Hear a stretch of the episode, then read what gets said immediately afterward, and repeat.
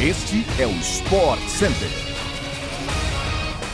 Estamos chegando com mais uma edição do podcast do Sport Center, que chega hoje em duas edições no seu tocador preferido de podcast, já que temos aquela edição extra à tarde.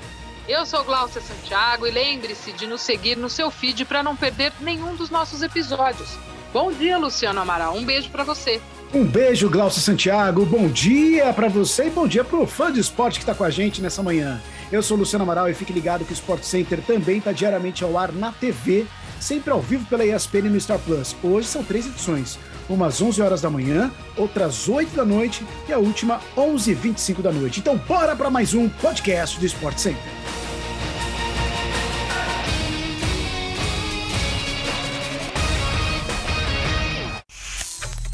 A FIFA oficializou ontem que vai permitir a convocação de 26 atletas por seleção na próxima Copa do Mundo, marcada para novembro desse ano no Catar.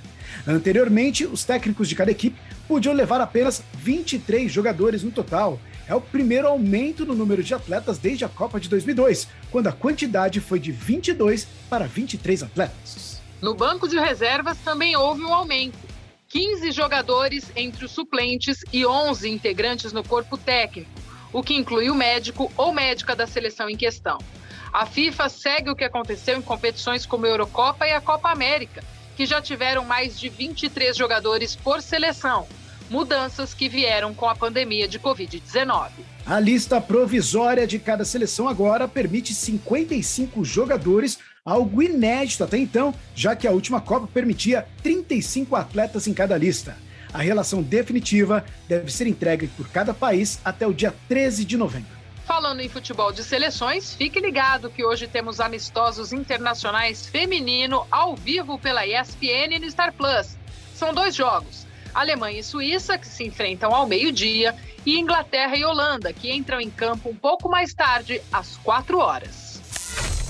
Em sua melhor fase da carreira, Bia Haddad Maia avançou às semis do WTA 500 de Eastbourne, após vencer por WO ontem. A ucraniana Lesia Tsurenko desistiu da partida por conta de uma lesão no cotovelo esquerdo.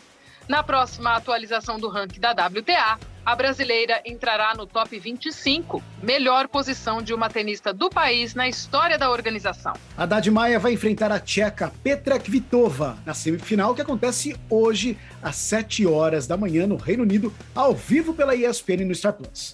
Elas se enfrentaram na semana passada no Aberto de Birmingham, onde a brasileira venceu por 2 a 0. A tenista paulista busca o seu terceiro título consecutivo, além de estar em preparação para o Wimbledon que começa na próxima segunda-feira, com transmissão ao vivo pela ESPN e no Star Plus. Nas duplas masculinas em Eastbourne, o brasileiro Bruno Soares foi eliminado ao lado do escocês Jamie Murray, deixando o torneio nas quartas de final.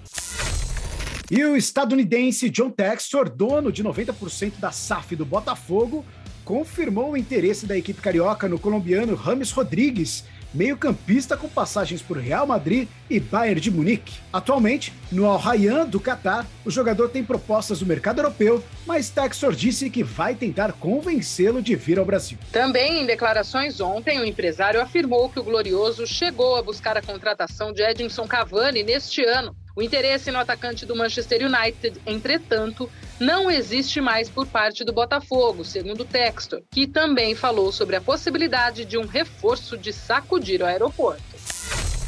Segundo a apuração da ESPN dos Estados Unidos, Kyrie Irving, armador do Brooklyn Nets da NBA, tem uma lista de times preferidos em caso de não chegar a um acordo de renovação com a equipe de Nova York. Irving gostaria que os Nets considerassem pelo menos seis times em acordos de assinatura e troca, que é um tipo de transação na NBA onde a franquia fecha um novo contrato com o jogador para trocá-lo imediatamente depois.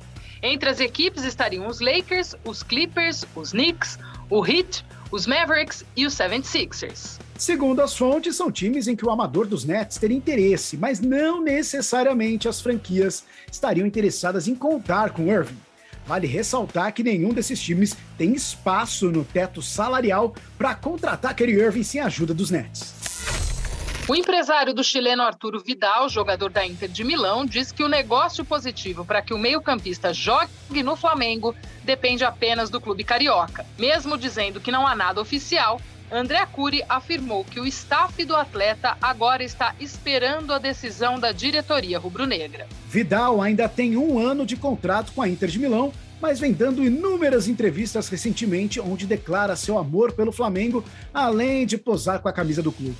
O meio-campista da seleção chilena, no entanto, também cita o Boca Juniors como um possível destino. E assim chegamos ao fim de mais um podcast do Sport Center. Lembre-se que a gente volta ainda hoje com a nossa tradicional edição extra, que vai ao ar nessa tarde com o que há de melhor na programação esportiva desse final de semana. Glaucia, até a próxima, hein? Beijo, Lu, até a próxima. Ótimo fim de semana para você e também para quem esteve conosco nesta edição do podcast do Sport Center.